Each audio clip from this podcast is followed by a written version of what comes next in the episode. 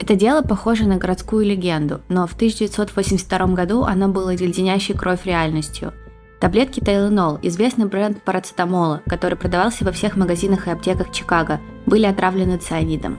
В том 1982 году это лекарство унесло жизни семи человек, что вызвало панику по всей стране. Убийства, которые широко расценивались как акт домашнего терроризма, привели к созданию новой упаковки защиты от вскрытия, подражательным убийствам и мифам об испорченных хэллоуинских конфетах. Дело Тайленол, или, если вам нравится его так называть, дело отравления парацетамолом, это история разбитых сердец, гнева и разочарования длиной в десятилетия. Это история без конца и без ответа для тех, кто пострадал от нее. Я не знала, что есть домашний терроризм. Ну, типа domestic. Как domestic violence, mm-hmm. только domestic terrorism. Интересно. Всем привет! Это подкаст «Тут такое дело». Меня зовут Маша. А меня Даша. Мы напоминаем вам, что наш подкаст выпускается исключительно в развлекательных целях и предназначен только для лиц старше 18 лет. Мы также не рекомендуем слушать наш подкаст людям с повышенной чувствительностью, так как мы с Дашей обсуждаем все детали преступления, ничего не скрывая. А еще мы, как всегда, за взаимное уважение, активное согласие, не насилие и соблюдение законодательства – мы не поддерживаем распространение насилия, не одобряем преступников и их преступления, даже если иногда говорим про них в шутливой форме, и надеемся, что и вы тоже. Итак, вся эта история началась в среду, 29 сентября 1982 года. В тот день Мэри Келлерман проснулась еще до восхода солнца из-за плохого самочувствия. Ей было настолько плохо, что даже получилось уговорить папу разрешить ей не ходить в тот день в школу. Но чтобы стало легче, нужно было выпить лекарство. Тайленол знаменитое лекарство, созданное на основе парацетамола, легкие в применении таблетки, которые обладают жаропонижающим, обезболивающим и противовоспалительным действием. О таком знают многие. Если дети и не знают, то родители им с лекарством помогают. И Мэри знала, что Теленол мама купила вечером в продуктовом магазине и знала, что эти капсулы ей непременно помогут. Поэтому она выпила лекарство, не задумываясь. Через несколько секунд ее отец услышал сильный кашель в ванной, а потом звук удара чего-то о пол. Естественно, он насторожился и позвал Мэри. Никакого ответа. Он забеспокоился и решил проверить, как дела у его дочери. Открыл дверь в ванную и обнаружил собственного ребенка на полу. Было сразу очевидно, что она очень плохо дышала, как будто ее что-то душит. Он тут же вызвал скорую, но ничего из того, что пробовали медики, казалось, не помогало. Мэри в себя не приходила. Согласно записям, ее сердце остановилось в машине скорой помощи примерно в то же время, когда они доехали до больницы в Элк-Гроув. Мэри было 12 лет, ее мама описывала ее как любознательного всеми любимого ребенка. Она брала уроки игры на гитаре, ходила на гимнастику, любила лепить посуду из глины и готовить вместе со своей мамой. Ей нравилось кататься на пони и играть в игры со своим отцом. В 12 лет она начала присматривать за детьми, и на заработанные деньги она покупала книги для себя и маленькие подарки для родителей. В 12 лет она начала подрабатывать? Ну, няней, да. Ничего себе. И ей нравилось ухаживать за собаками, а ее комната всегда была прибрана. Но 29 сентября в 9.56 утра кардиостимулятор отключили, и ее объявили мертвой. Смерть Мэри была, безусловно, трагичным событием, но также эта смерть стала началом хаотичных и просто кошмарных 24 часов в районе Чикаго, в ходе которых еще шесть абсолютно здоровых людей погибли ужасным образом, многие из них на глазах у их семей. Как же отец себя винил, наверное, в том, что случилось? То есть он ей дал эту таблетку, и он еще и там не проверил, что с ней все окей, хотя это обычная таблетка жаропонижающего. Да, ну такая капсула, знаете, с порошком mm-hmm. внутри а, желейная. Но она сама приняла ее в ванной. Он просто как бы сказал, это Эланол в ванной. Она mm-hmm. пошла в ванну его брать. Ну да, ну в любом случае, я думаю, он себя винил, пока он не узнал всю правду. В тот же день в 11 часов утра у Адама Януса, начальника почтового отделения, был выходной.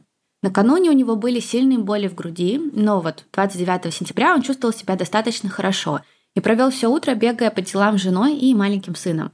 Потом он поехал забрать свою дочь из католической школы и по дороге домой зашел в местный магазин купить несколько вещей. Ему было нужно разное – стейки, букет лилий для своей жены и пузырек сильнодействующего тейлонола.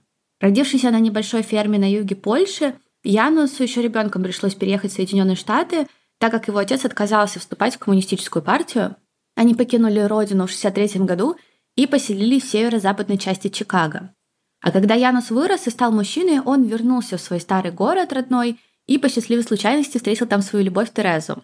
Оставить он ее не мог, поэтому в скором времени Тереза переехала с ним, и они сыграли большую радостную свадьбу. А в районе Арлингтон-Хайтс, где все произошло и где они жили, они как раз переехали в конце 70-х годов. Купили себе там маленький дом, который представлял большое будущее для семьи и родили там детей. И вот, вернувшись 29 сентября 1982 года домой, Янус оставил покупки, подарил своей жене цветы и пошел в ванную принять пару капсул тейлунола. Все-таки ему было плохо. Тереза не видела, как ее муж принимал таблетки, но он вышел из ванны, схватившись за грудь и жалуясь на боль. Он прошел в спальню, она поспешила за ним, но как только она зашла, увидела, что его глаза неподвижны и расширены, дыхание поверхностно, он лежит на полу. В тот момент у их дома разговаривали две соседки, одна из них была медсестрой, и она говорила по-польски. Тереза плохо говорила еще на английском, она была в полной панике, истерила, и в такой вот ужасной истерике она попросила соседку помочь. Одна из соседок бросилась в дом помогать и пытаться реанимировать Адама, другая же позвонила в скорую. Его так же, как и Мэри, увезли в больницу.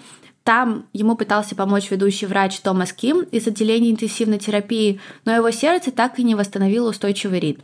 Адаму было 27 лет. Он был отцом двоих детей, в свободное время ему нравилось возиться с часами. В 15.15 .15 он был объявлен мертвым.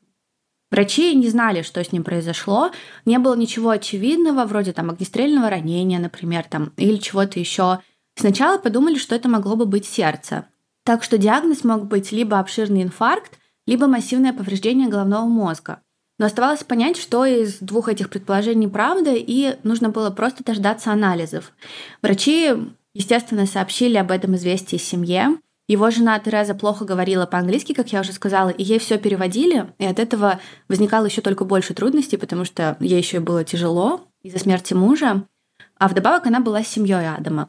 И вся семья отправилась после новостей в их дом обратно обсудить похороны и в целом прийти себя, побыть вместе.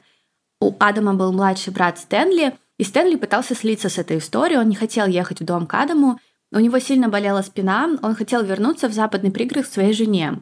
Но мать была против, Стэнли не мог отказать, по итогу он поехал со всеми в дом Адама, и туда же приехала его жена. Его женой была 20-летняя Тереза, тезка жены Адама, представляете, да? Но я буду для вашего удобства называть ее так, как называли ее все, просто Терри. Ну так вот, у Стэнли с Терри была такая же милая история, как у Адама с Терезой. Терри была из семьи польских иммигрантов и выросла в доме, где говорили только по-польски. Они а, со Стэнли поженились всего за три месяца до смерти его брата Адама католической церкви, которая служила сердцем польской общины города, и многие знали их. И эти три месяца после брака были очень приятными. Они провели медовый месяц на Гавайях, поселились в доме через дорогу от родителей Терри и приступили к реконструкции этого дома. Но в тот день они сидели на кухне Адама, планируя похороны брата в той же церкви, в которой они три месяца назад обвенчались. А почему Стэнли не хотел ехать в дом? У него были какие-то дела или... У него болела спина. А, болела спина. Да, у mm-hmm. него его очень долго мучили боли в спине, и он э, хотел поехать домой, просто выпить таблеток и лечь. Mm-hmm. Он сидит в этом доме, обсуждает похороны, и спина продолжает ужасно болеть. И он уже давно мучился от таких хронических болей в спине и в позвоночнике, и ему нужен был Тейлонол. И как хорошо, что его брат Адам купил его сегодня утром. И вот Стэнли спрашивает, нужна ли кому-либо еще таблетка. Его мать качает головой. Она уже успела принять обезболивающее в больнице. Она всегда носила с собой лекарства. А вот у его жены Терри тоже болела голова. И уже давно. Поэтому она тоже взяла воды и пошла с мужем в ванну за Тайлонолом, и они его выпили. Стэнли вышел из ванны в явно плохом состоянии, схватившись за грудь и сказал «Боже мой, мне плохо». А потом он стал падать на пол. Его поймал его брат Иосиф и аккуратно отпустил. С Терри была такая же ситуация, как и с ее мужем. У нее болела грудь, но пока она еще чувствовала себя нормально. Кто-то из членов семьи тут же позвонил в скорую, а Тереза, жена погибшего Адама, отвела детей к соседке. Пишут, что она уже видела такие симптомы и хотела отградить их от ужаса увиденного.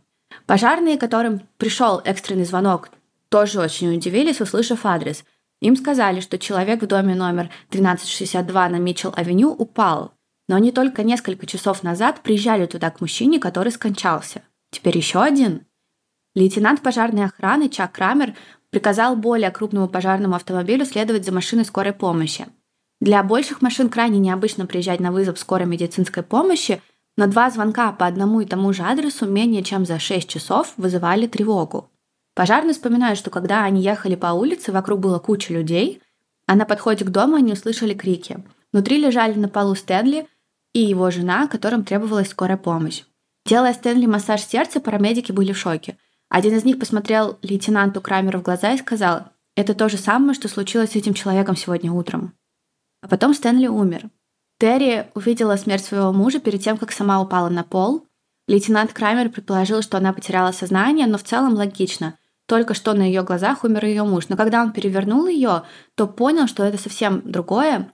Ее дыхание было поверхностным, глаза неподвижные и расширены. Шесть парамедиков пытались спасти двух людей в доме, в котором три часа назад умер еще один человек. И Крамер понимал, что это не инфаркт, как сначала думали про Адама, что все куда более серьезно. И он сначала подумал на какую-то инфекцию, передающуюся воздушно-капельным путем, или на смертельный яд в воздухе. В любом случае что-то очень опасное. Поэтому они решили повезти всю семью в больницу. В больнице доктор Ким поместил всю семью, пожарных и полицию в отдельную комнату на так называемый карантин, пытаясь сначала оказать помощь Стэнли и Терри. Их подключили к аппаратам жизнеобеспечения – но он до сих пор не понимал, не, вообще не имел ни малейшего понятия, почему умер Адам, и он не знал, что двое других пострадали таким же способом. Вот так меньше, чем за сутки в одной семье погибло три человека. Сколько же там было яда в этих таблетках, что он так быстро убивал? Я думала, на самом деле, что девочка умерла из-за того, что она еще маленькая была. А все остальные просто, так как они уже взрослые, то им просто будет плохо, их спасут. Но, видимо, там настолько много было яда. Да, там было много, я расскажу, там было очень много яда. Примерно через 30 минут после смерти Адама Януса в 15.45 27-летняя Мэри Лин Райнер готовилась покормить своего новорожденного сына. Тому было всего 6 дней. У нее сильно болела голова в тот день, она уже даже купила Тайленол в продуктовом магазине. И выпить она его решила до того, как начнет кормление, следуя совету своего врача, Мэри проглотила две капсулы, и вместо облегчения она почти сразу почувствовала головокружение. Она пыталась пройти ванную, но упала, у нее начались судороги, когда в их квартиру прибыл полицейский, вызванный мужем Мэри, ее глаза были неподвижны и расширены. Она переживала один припадок за другим, пока ее рыдающая свекровь держала новорожденного на руках. На втором этаже плакал ее ребенок школьного возраста, их отец не давал им спуститься вниз. К сожалению, о истории Мэри нам известно очень мало, так как оригиналы ее дела были утеряны во время наводнения. Копии этих документов должны существовать до сих пор, но их никто не обнаружил – Почему непонятно, это ничего не нарушает, но все же никто ничего не говорит. Однако, благодаря записям коронера нам известно только то, что Мэри подключили к аппарату жизнеобеспечения, и она умерла на следующий день. То есть она дольше прожила, чем все остальные? Ну, это был аппарат жизнеобеспечения. То есть, грубо mm. говоря... А, Дышали за нее, да. и сердце за нее тоже качало. Да. Угу. А через час после происшествия со Стэнли и Терри в 20 милях от них в торговом центре Ворктаун ужинала Мэри Макфарланд. Мэри была матерью-одиночкой с двумя маленькими сыновьями. Два года назад у нее был не самый приятный развод, и вот только сейчас, казалось, жизнь начала немного налаживаться. Ей был 31 год, у нее была хорошая работа в телефонном магазине Illinois Bell в торговом центре, которая ей очень нравилась. Заработная плата и гибкий график полностью устраивали маму с двумя детьми. А еще у нее наконец кто-то появился. Закончив с едой, она вернулась в магазин и через какое-то время попросила отойти в комнату отдыха. У нее так болела голова, что невозможно было терпеть, и ей нужна была таблетка. Мигрень была обычным явлением в магазине из-за мерцающих флуоресцентных ламп и постоянных жалоб покупателей. Иллинойс Белл даже предоставляла рабочим пачку обычных обезболивающих, чтобы у них был к ним доступ постоянный, и по мере необходимости они могли их пить. И персонал называл эти таблетки Гринис из-за такого мшистого оттенка. Но это же на самом деле вредно. То есть ты каждый раз выходишь на смену, и тебе приходится пить обезболивающее. Ну да, но не каждый, но если кому-то было нужно, компания mm-hmm. была готова, грубо говоря, предоставить. Но Мэри не нравились Грини с эти таблетки, она принимала Тайленол. И сразу две таблетки.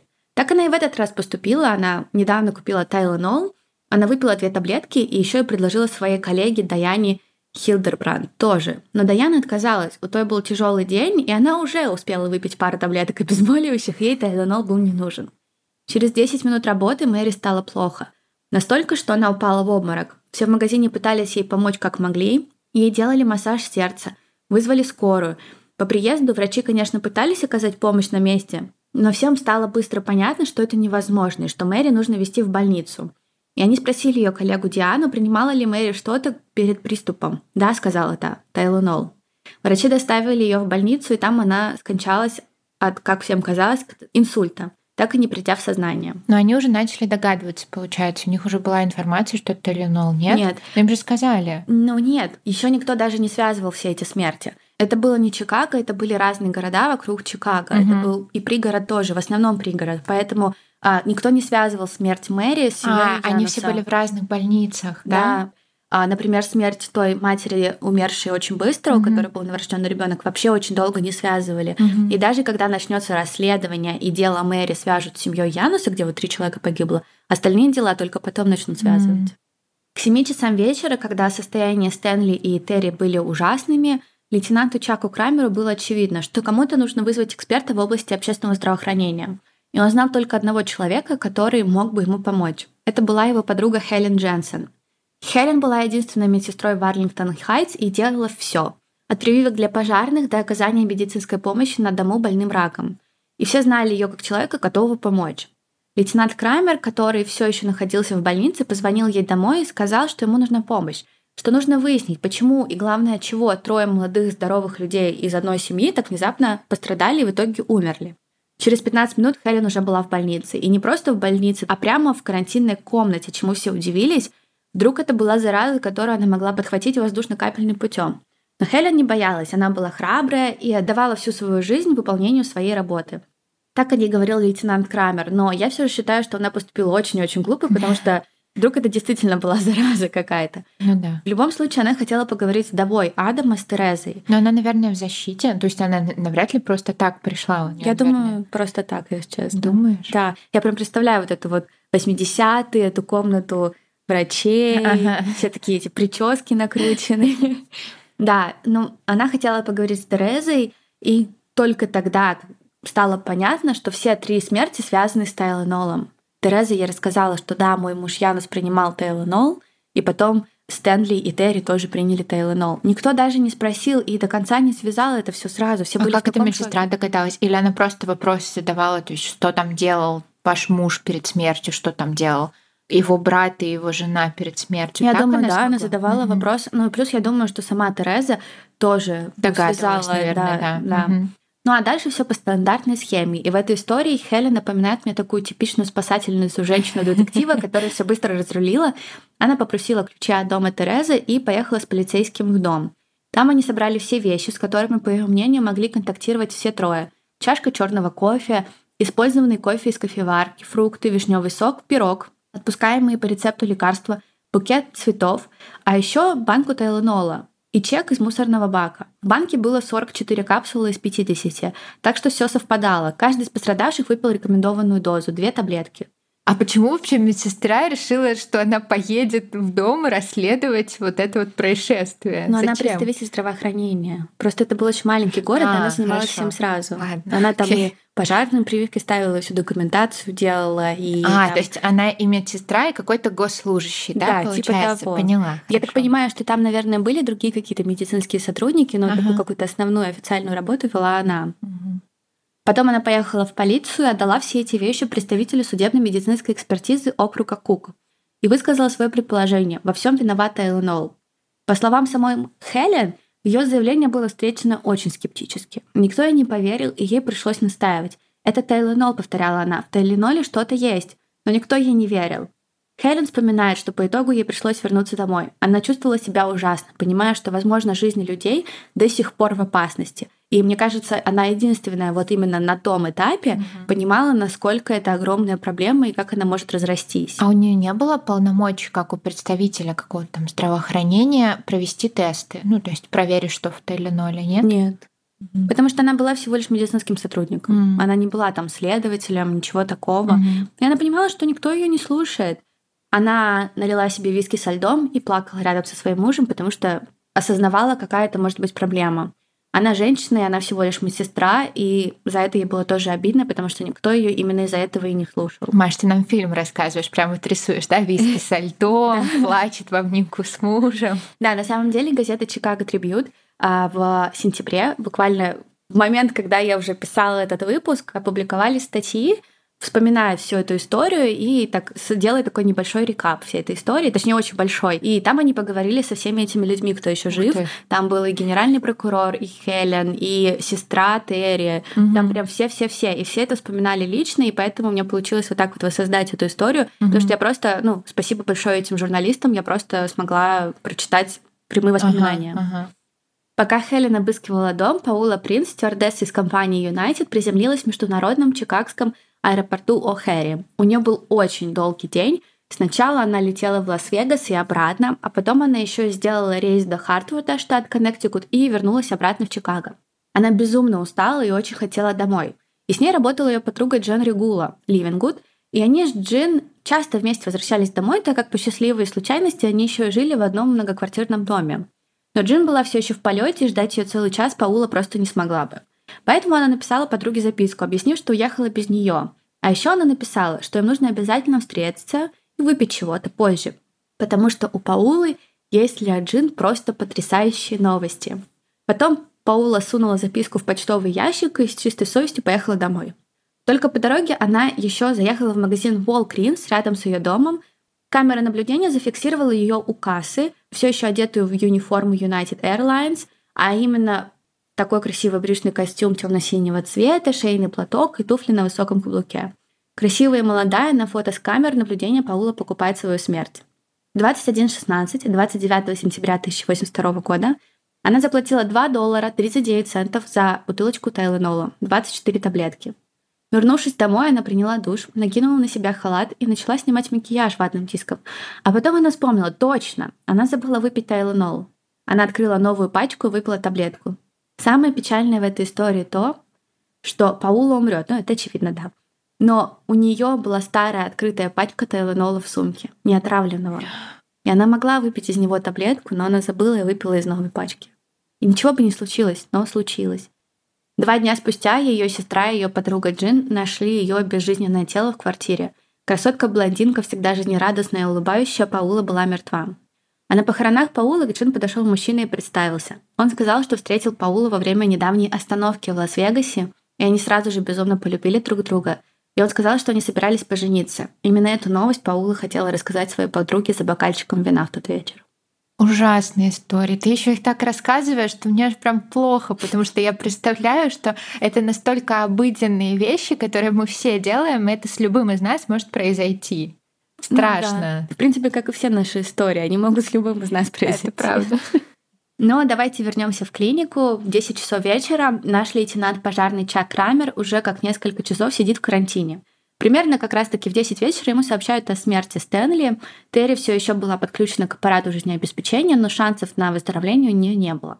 Доктор Томас Ким, который занимался всеми случаями семьи Янус, все еще не знал, почему именно это произошло, но понимал, что смерть была вызвана чем-то из окружающей среды, а скорее всего чем-то, что все они проглотили. Но он еще не знал про Тайленол. Он активно пытался найти эксперта по ядам, который мог бы определить и поставить диагноз. Доктор Ким отпустил нескольких членов семьи Янус и пожарных из карантина домой с указанием провести дезинфекцию дома. Кого-то все же поместили в госпиталь для ночного наблюдения. Иосиф Янус, который подхватил как раз-таки Стэнли, когда тот падал. Это брат, да, получается еще? Да. Угу. Он со своей сестрой Софией были в комнате и вспоминает, что провели бессонную ночь. Они боялись не проснуться, если заснут. И он говорил, я просто смотрел на свою сестру, а она смотрела на меня. Мы хотели видеть, что все еще живы. Я думал, что мы тоже умрем. А им вот эта вот медсестра не сказала про свои предположения, что это Теленол? Нет. То есть они не знали? Ну, я думаю, что они... Ну, знаешь, это такой, наверное, страх похоронить в один день троих mm-hmm. Членов семьи, видеть, как они умирают практически у тебя на глазах, что даже если это Тайленол, это все равно очень страшно, и ты по факту не знаешь. Ну да, ну все таки страшно, что она им не сказала, потому что они в этом же доме с этой же... А, они увезли они, да, увезли, да, да, окей, ладно. А дома жена Иосифа Елизавета в страхе из-за своего мужа затащила двух их маленьких детей в спальню и велела им молиться усерднее, чем они когда-либо молились. Она также позвонила своей семье в Польшу и попросила их отправиться в ближайшую Ченстахуву, религиозное место, где католики давно просят чудес. Я помню, как мой четырехлетний брат держал статую Иисуса и очень крепко держал ее, вспоминая дочь Иосифа Маника, которой тогда было 8 лет. Мы все сидели там и молились вместе, надеясь, что мой папа вернется домой. Потому что в нашей семье все умирают.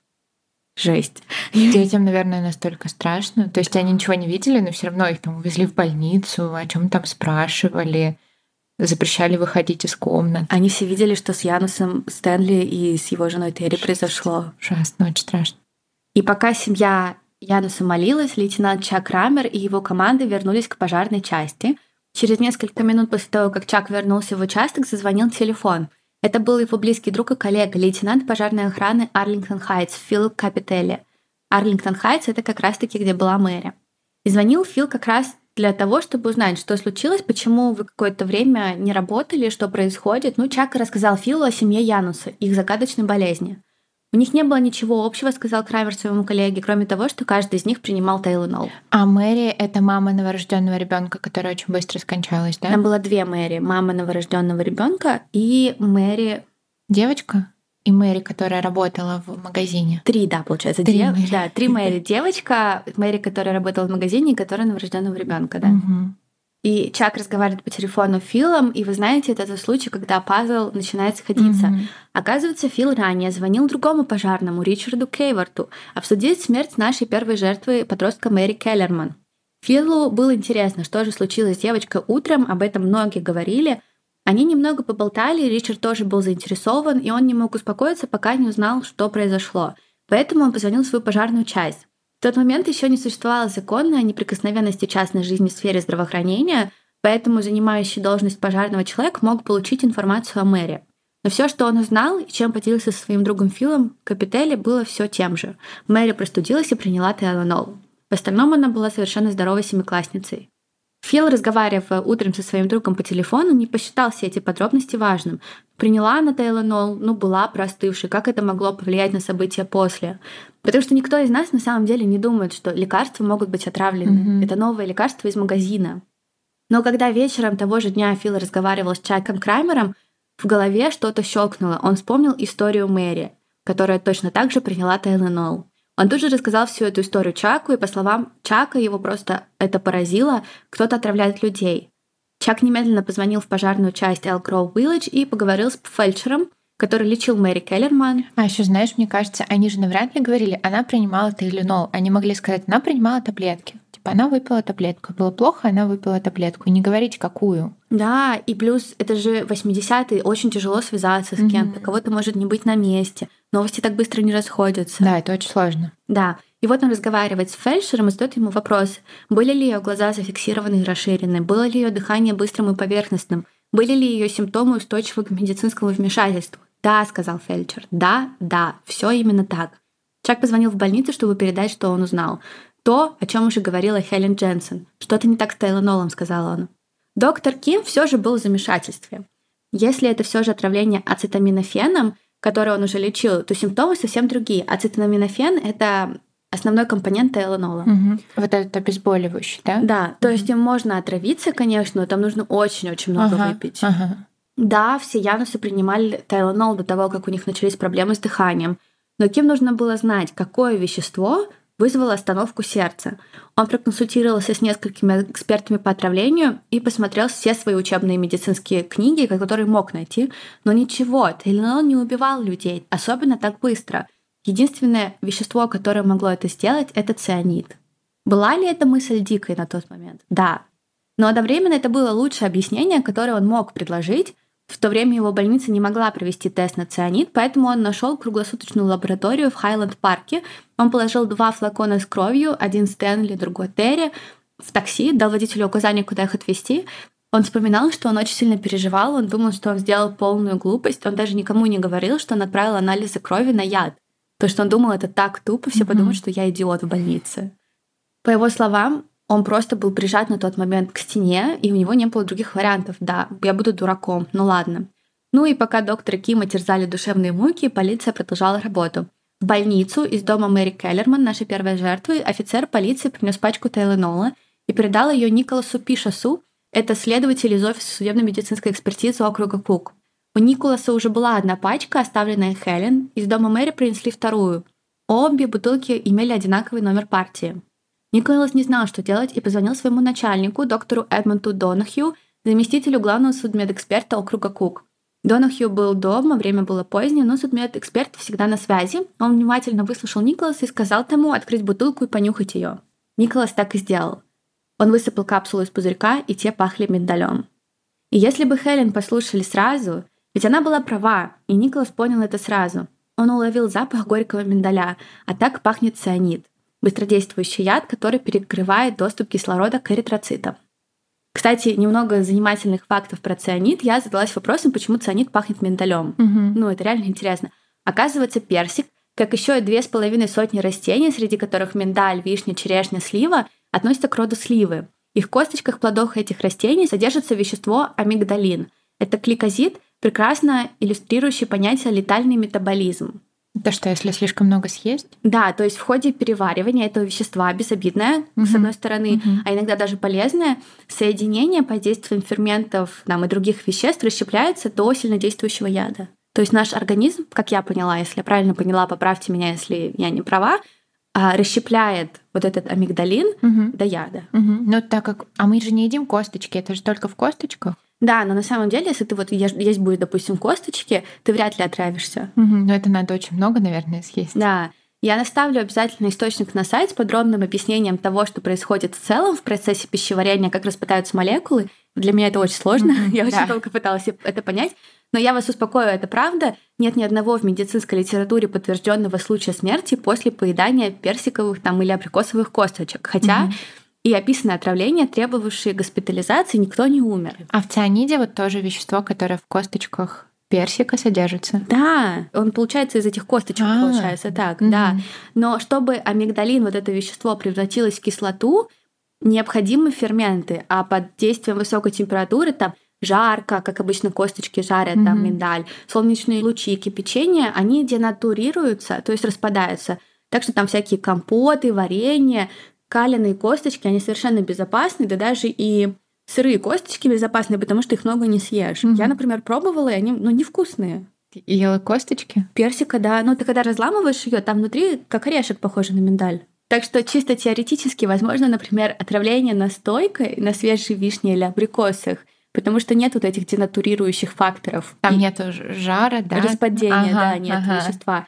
Но там вступает в действие другой механизм. Распада. который- Ну, я не могу описать, что там другой за Ага, механизм будет. Окей, да. очень сложно. Так. Поэтому на пальцах я вам не объясню, поэтому если вам интересно, вы можете прочитать это в статье. Мне интересно, но мне нужна такая статья, где не будет вот этих вот сложных слов, а где будет прям простыми словами написано, потому что я не понимаю. Это будет самая простая статья из всех, что я смогла найти, потому что я очень долго искала.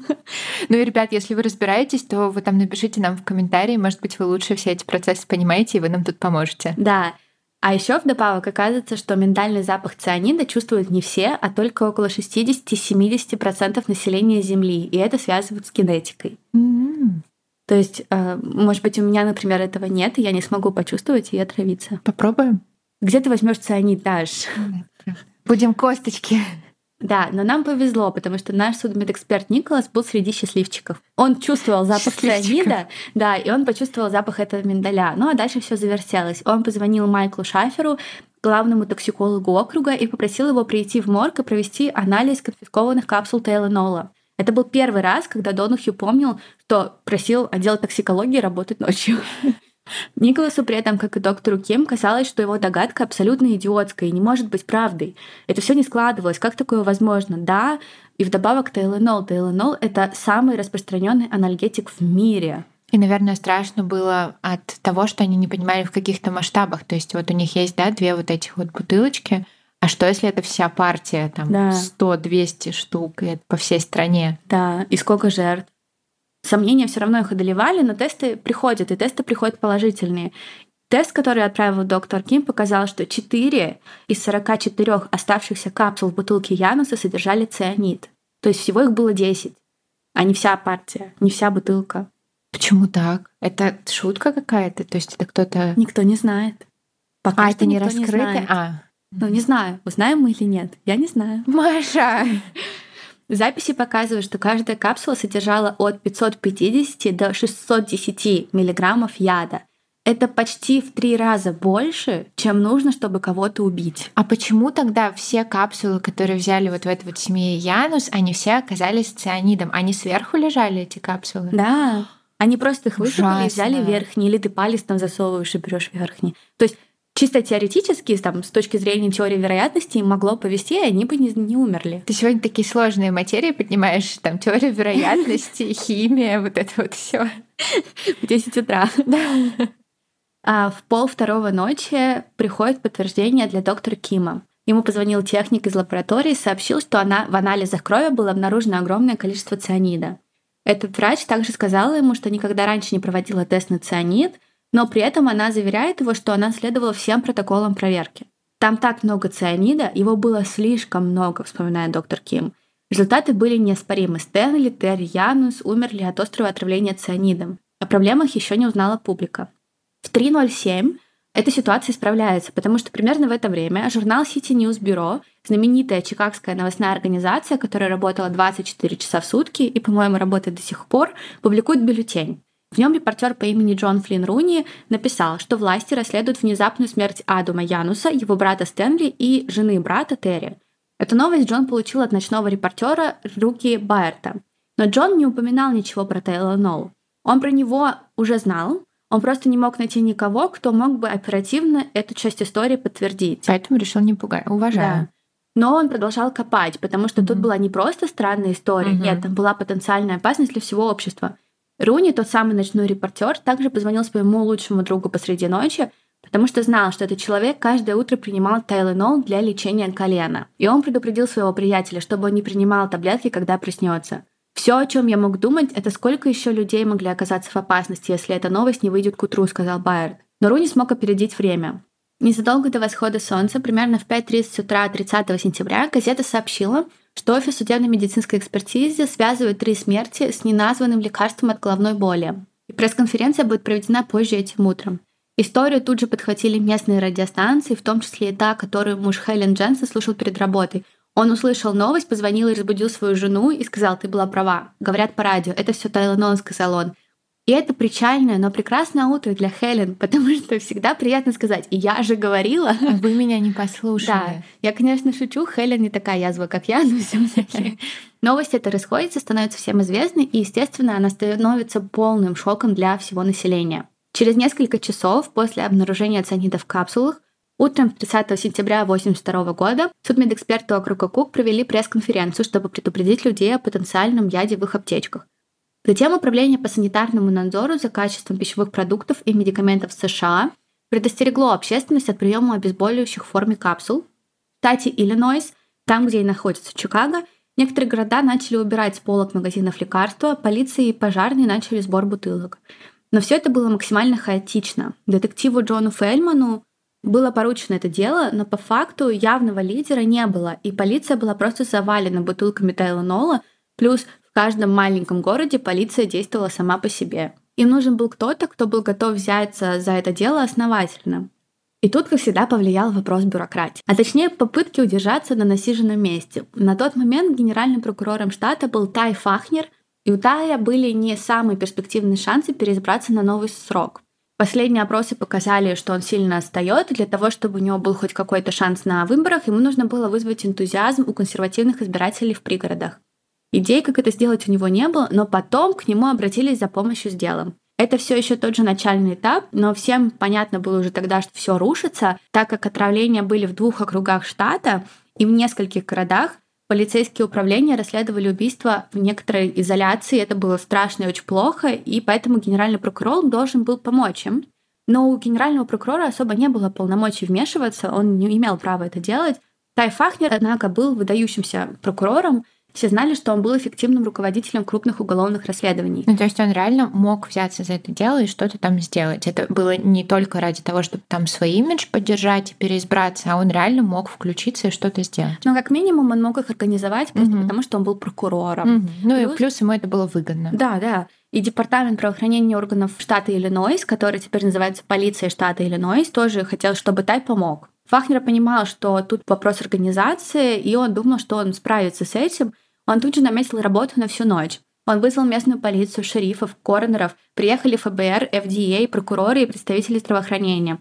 Он также заложил основу для того, чтобы убрать сверхсильный Tylenol с полок магазинов по всему штату, выйдя за рамки одной партии, которую производитель отозвал в тот день. И, кстати, то, как себя повел производитель, а это был Johnson Johnson, говорят о том, что это один из лучших маркетинговых ходов в истории, когда mm-hmm. компания такую очень плохую репутационную ситуацию переворачивают в свой плюс. Ну, то есть они снимают себя ответственность и говорят, это вообще не мы, мы сделаем все, что от нас зависит, мы там все отзовем, мы там все проверим. Да, но ФБР не верили им. В конце концов, была создана крупнейшая в истории Иллинойса оперативная группа полиции для расследования убийств. Магазины снимают обезболивающие со всех полок. Отделы здравоохранения ходят от двери к двери с листовками, предупреждающими людей о потенциально ядовитых капсулах в аптечках. Полицейские приезжают по улицам и, используя мегафоны, просят людей выбрасывать тайланол. С ростом опасений компания Johnson Johnson отзывает все капсульные продукты Tylenol 5 октября. Это был первый массовый отзыв в истории США, в ходе которого было изъято более 31 миллиона бутылок. Ничего себе, так много. Я не думала, что такой большой тираж. Наверное, да, это самое популярное лекарство. Да. Компании это решение обошлось более чем в 100 миллионов долларов, а в 1982 году это огромная сумма. Бутылки, которые не были выброшены людьми, были в различных правительственных лабораториях для тестирования. В дополнение в ходе утилизации были обнаружены еще три отравленные бутылки. Две бутылки сдали покупатели, они были у них дома. Но их вовремя предупредили, они не выпили. Они не открыли mm-hmm. их, да. И одна бутылка была найдена на полке в аптеке. Ты просто всегда говорила, что в продуктовом магазине покупали, но, видимо, это не только в продуктовом Нет, да, они, магазине. они вообще везде продавались. Везде продавались? Ну да, я так понимаю, в Америке там на а, ну я знаю, что, да, таблетки. Можно. Я просто думала, что вот эти все отравленные бутылочки, они все в одном магазине продавались продуктовом. Нет, Нет? они все были в разных даже городах, в штате угу. Иллинойс, в округе Чикаго. Огромная оперативная группа состояла, как я уже сказала, исследователей полиции штата, а еще ФБР — это тоже было необычно, потому что в 1982 году ФБР не имело юрисдикции mm-hmm. в этом деле, так же, как и в вопросах фальсификации продукции. Только в 1983 году этот вопрос включают в перечень преступлений, расследуемых ФБР. Однако ФБР участвовали, и участвовали они по желанию Белого дома, так как говорили, что общественная паника нарастала, и правительство начинало беспокоиться – Говорят, что по желанию президента Рейгана Министерство юстиции якобы нашло в законе подтверждение о том, что ФБР имеет юрисдикцию для такого рода расследований, хотя и не имело, и в законе не было такой лазейки, они просто ее придумали. По итогу ФБР привлекли около 30 агентов к этому делу, только представьте, это огромное количество. С одной стороны, да, я бы сказала, о, ну хорошо, ну нашли они, нашли эту юрисдикцию, что такого? Чем больше народу, тем лучше, верно, но не здесь, потому что ФБР занимались полной ерундой. С самого начала они решили, что, вероятно, самой правильной версией случившегося будет вина компании Johnson Johnson, которая производила этот Теленол. Они считали, что фирма, возможно, использовала цианид, но она не указала его в списке активных ингредиентов Тайленола. Мол, производитель заведомо не сказал, что он добавляет яд в болеутоляющее, чтобы люди его покупали, а затем он как-то совершил мелкое преступление, там не указал это на этикетке, чтобы не понизить свои продажи. Но стоит ли говорить, что это было абсолютным бредом? В самом деле ФБР Министерство юстиции, очевидно, Белый дом, они не паники, боялись на самом деле. Скрытым мотивом тут была маркировка лекарств. Mm-hmm. Они все совершенные преступления. Они хотели подогнуть Джонсон и Джонсон и заставить маркировать товар потом всех. Но не все агенты ФБР действительно были так плохи, преследования не все равно помогали. Собравшись на первом собрании, вся эта огромная группа там из ФБР, полиции, следователей должна была определить ведущих лиц и попытаться понять мотив и определить основные направления действий. Они организовали 8 групп, и в этих группах были три человека из федерального агентства, следователей, пригородных детективов из одного из городов, где проживали жертвы, и были обнаружены испорченные бутылки. Отчеты должны были быть написаны в трех экземплярах. Каждый участник получил копию, потому что они хотели работать вместе и быть прозрачными. По итогу это все вывернулось в ужасную кашу, в которой Всем казалось, что другой не договаривает, всем казалось, что отдельное отдел и отдельная организация хотят под себя подмять расследование этого дела, они друг другу не доверяли, они вместе не работали, все группы работали как-то безумно в разных направлениях. Это была огромная путаница, и один из коронеров, который был в то утро в той комнате, сказал, я когда смотрел на этих людей, я подумал, на кухне слишком много поваров, потому что все хотели вести, и никто не мог по итогу mm-hmm. этого сделать. Также на той первой встрече было решено, что ведущую роль в расследовании этого дела возьмет на себя полиция штата, а следователи будут разделены на четыре дюжины команд. У них было от 10 до 15 направлений расследования на первом этапе. И мотивы там варьировались от недовольных сотрудников или бывших сотрудников до клиентов или любого человека, который мог бы заработать на этом деньги. Но у них обязательно был какой-то корыстный мотив, а нет такого, что это не корыстный мотив, а просто желание навредить. У них это тоже появится а, потом. Тоже? Да, mm-hmm. но просто это настолько широко, mm-hmm. любой, кто мог бы от этого что-то получить. Ну, ну да. Любой человек получается. И капсулы снова отправляют на тесты, и там на самом деле без тестов понятно. Я обязательно прикреплю фотографию в наших социальных сетях и на сайте, потому что когда открыли эти капсулы и высыпали порошок, в капсуле вот это вещество ацетаминофен, активный самый ингредиент, mm. он представляет такой из себя белый очень мелкий порошок, вот как Мгм. обычное лекарство. А в отравленных капсулах порошок был зернистый. И А, там прям реально по понятно. текстуре понятно, да, да? сразу Мгм. же. По итогу, к апрелю 83 года, спустя 7 месяцев после начала расследования, высокопоставленный начальник полиции написал 18-страничный отчет о расследовании. Там были представлены ключевые доказательства, в том числе именно трех основных подозреваемых. По словам бывшего прокурора США, работающего вместе с оперативной группой, для этого отчета были приложены геркулесовые просто усилия. У них было много опытных, находчивых людей, они использовали все доступные методы. Вы знаете, это избитая фраза, сказал он, но мы не оставили камня на камне. Но на самом деле бывшие сотрудники так не думают. Если вы даже прочитаете статьи Chicago Tribute, многие говорят о том, что у нас была каша, мы никому не доверяли, такое большое количество людей нам только помешало. Мгм. Одним из первых приоритетов, как оказалось, судя по этому вот отчету, было круглосуточное наблюдение за домами жертв. Они исходили из предположения, что кто-то, кто убил анонимно, захочет увидеть результаты своей работы и может проехать мимо дома. Следуя той же теории, следователи фотографировали всех, кто присутствовал на похоронах жертв.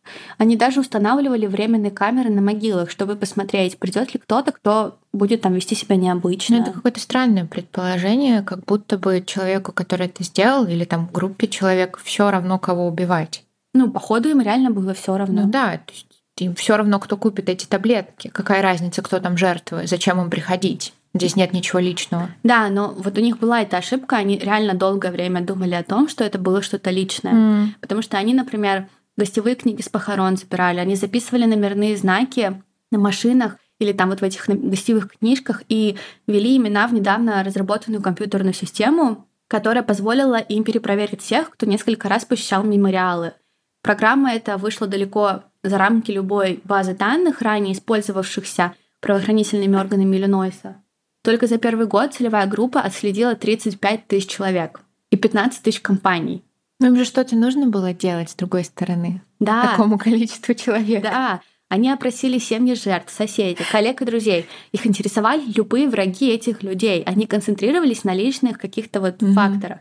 Каждый человек, о котором они говорили, прошел тщательную проверку биографических данных. Но они ничего не смогли найти. И довольно-таки быстро они поняли свою ошибку. В этом деле не было убийцы, нацеленного на одну жертву, там, который пытался завести свои следы и поэтому разложил таблетки везде. Мгм. И они пришли к выводу о том, что убийца не знал никого из жертв. Хотя, честно, это настолько очевидно. Ну да, как будто бы вот даже сама модель, как это все было выстроено, говорит о том, что ничего личного нет, потому что не было никакой системы в том, как эти таблетки покупались и продавались. То есть это не лично в дом кому-то приносили, ты просто сам по своей воле приходишь и покупаешь. Ты мог же не Теленол купить, а что-то еще. Да, но они думали, мол, он кого-то конкретного там хотел убить, ну, допустим, Адама, да? Ага. А другие таблетки он расставил, чтобы замести следы. Это тоже странно. Да. В соответствии с э, теорией, что все таки конкретной жертвы не было, целевая группа связалась с больницами, чтобы узнать о ком-либо, кто лечился от ядовитых ожогов или симптомов, на случай, если убийца там получил травму во время того, как паковал цианид, Мгм. что-нибудь такое. Следователи вытащили библиотечные записи, чтобы узнать, кто проверял книги о цианиде. Они говорили с ветеринарами о любых необычных отравлениях животных, думая, что убийца мог испытать сначала химическое вещество на животных домашних. Мгм. Они опросили продавцов, менеджеров, недовольных бывших сотрудников, проблемных клиентов в горячих точках, так называлась команда магазинов, продающих испорченный Тайлонол. Они рассмотрели обвиняемых в магазинах в воровстве, в том числе мужчину, которого обвиняли в попытке украсть 28 бутылок Тайлонола из аптеки Уитон в августе. Мгм. По словам бывшего агента ФБР Крея Стида, подразделение контрразведки ФБР даже связалось со своими советскими коллегами, чтобы узнать, есть ли у них какие-либо шпионские спутниковые снимки, которые могли бы помочь. Отчаялись совсем. Да, и советы готовы были помочь, но их спутники в то время не работали в пригородах Чикаго. Ну, То есть они такие, да, у нас есть спутники там-то и там-то, но вот конкретно там, где вам нужно, у нас нет. Да. Не можем Спасибо, помочь. что указали на ошибку. Да, мы сделаем. В следующий раз обращайтесь. Следователи также собрали более 200 образцов цианида с предприятий, объектов и учреждений в районе Чикаго и отправили их в исследовательскую лабораторию в Цинциннати. Там химики-исследователи установили структуру микроэлементов, своего рода такой химический отпечаток пальца для каждого образца, чтобы определить, какой из этих образцов был при убийствах Тайленола. Матча не было. Следователи, однако, предполагали, что убийца был мужчина, хотя, согласно их записям, они, когда расследовали дело, они не концентрировались на конкретном поле. Да, нам всем известно, что женщины убивают с помощью яда чаще, чем мужчины, но обычно женщины делают это в отношении людей, которые угу. знают. А если мужчины используют яд, то, как правило, они чаще убивают там случайным образом и в больших масштабах. ФБР даже обратились к методике криминального профилирования, и это одно из первых дел, где вообще применялась эта методика. Профилировщики сказали, что в прошлом преступник, вероятно, столкнулся с проблемами в психическом здоровье, он ругался с родителями, жестоко обращался с животными, и прямо сейчас он наслаждается вниманием и тем, что перехитрил полицию, но его наслаждение начнет уменьшаться, он начнет пытаться почувствовать прилив такого удовольствия, как раньше, и он даже может связаться со следствием или попытаться раскрыть дело. Но пока этого не произошло, лучшей зацепкой были сами бутылки Тайленола. Уже было установлено, что таблетки не могли фальсифицировать на заводе, Бутылки были из разных партий. Одна из партий вообще была произведена в Техасе. Было очевидно, что компания не добавляла цианид, на заводе в Чикаго никто не мог это сделать.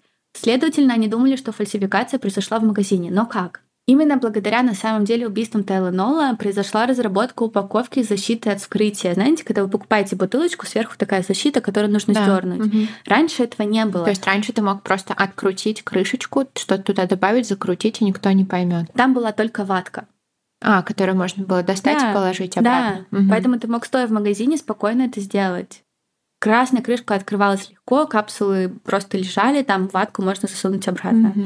Поэтому думали, что убийца мог сделать это просто в магазине. Угу. Другая теория заключалась в том, что тот, кто отравил лекарство, сделал это дома или в машине, а затем зашел в магазин и просто поставил на полке таблетки. А, так можно? Ну, допустим, они стоят просто в магазине, там, как, я не знаю, пачка, бутылочка чего-то. Ты подходишь и берешь ее как масло, то же самое. Но он просто зашел и поставил ее. Я, знаешь, думала, что в магазинах всегда есть какая-то инвентаризация, типа они считают, сколько там бутылочек им пришло, для поставки, сколько они там бутылочек поставили на витрину, сколько они продали. Если у них появляется одна лишняя, то это уже, наверное, как-то видно, но, видимо, нет, да? Мне кажется, на самом деле, mm-hmm. если это большие масштабы, то это ну сложно. Ну, да. Но плюс еще кто-то что-то ворует. Ну да, да, да, да, да, да наверное. Ну вот, и они все это придумали, вроде как до этого дошли, но на этом все, они дальше этого не смогли продвинуться. В служебном отчете полиции штата указано, что, по крайней мере, на одной из бутылок были обнаружены отпечатки пальцев, а также полный отпечаток на внутренней стороне коробки другой бутылки. Но на тот момент ДНК не было важным фактором в деле, да и потом тоже не станет, потому что в то время многие, кто работал с бутылками, не носили перчатки. Mm. Перчатки не входили в протоколах места работы. С уликами обращались небрежно квартире на месте убийства полиция спокойно брала руками эту бутылку и передавала из рук в руки. Следователи передавали опять же эту бутылку куда-то. Ее даже никто не засовывал в пакет. Чтобы отвезти бутылку к судмедэкспертам, они клали ее на соседнее сиденье. Да, и она терлась обо все. 25 лет спустя, да, какие-то остатки улик, какие-то отпечатки пальцев подтолкнут их каким-то ответом, но не конкретным ответом. По итогу всего расследования было несколько подозреваемых, был подозреваемый по имени Джеймс Уильям Льюис. Он, как оказалось, отправил компании Джонсон Джонсон письмо с требованием 1 миллиона долларов, чтобы остановить убийство, вызванное цианидом. Его арестовали, судили, признали виновным в вымогательстве и приговорили к 10 годам тюремного заключения. Все были уверены в том, что он виновен, просто у них нет доказательств. Однако в 2010 году он и его жена, он уже вышел из тюрьмы, они дали властям образцы своего ДНК, потому что это были не они, и они в этом были уверены. Он сказал даже, если в мире существует справедливость, то меня не посадят, потому что это не я. Ну, его посадили-то за вымогательство. Нужно, наверное, понимать, что если ты пишешь компании письмо с требованием заплатить миллион долларов, то, наверное, будут какие-то последствия. Ну да, но это было еще в начале этого всего дела. А сейчас он говорит о том, что ага. вы не докажете, что это я, потому что это не я. Угу. Еще они подозревали Роджерда Арнольда, Полиция так долго его подозревала, что у бедного мужчины случился нервный срыв от внимания СМИ к его персоне. Он настолько вышел из себя, что вроде даже кого-то убил. Кошмар. Да. А еще они подозревали Лори Дан, которая отравила и застрелила нескольких человек во время беспорядка в 88 году в штате Иллинойс. Но прямой связи обнаружено не было. Ну да, она отравила, но это не значит, что теперь все отравления или там убийцы, кто отравляет, виноваты в смертях от Тайленола. И по итогу ничего и до сих пор ничего. В 2009 году власти штата возобновили расследование, но до сих пор ничего не понятно. Недавно о деле стали снова говорить, потому что вроде как полиция считает, что у них есть какие-то доказательства, хоть и косвенные, но за которые можно кого-то будет обвинить. Но прошло уже очень много лет. Они просто, я думаю, торопятся, потому что все равно существует вот это общественное давление mm-hmm. на них. что нужно раскрыть дело до сих пор, и они ничего не знают, а возможный подозреваемый умирает или уже умер.